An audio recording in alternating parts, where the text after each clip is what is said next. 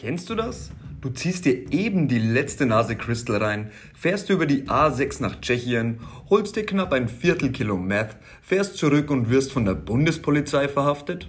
Und jetzt? Nur ein paar Jahre später sitzt du da, peilst deinen sechsstelligen Jahresumsatz an und es geht dir einfach nur gut?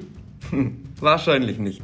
Diese Geschichte und einen ganzen A an tollen Infos, Business und Lebenstipps erhältst du hier. Es wird geil. Bleib unbedingt dran.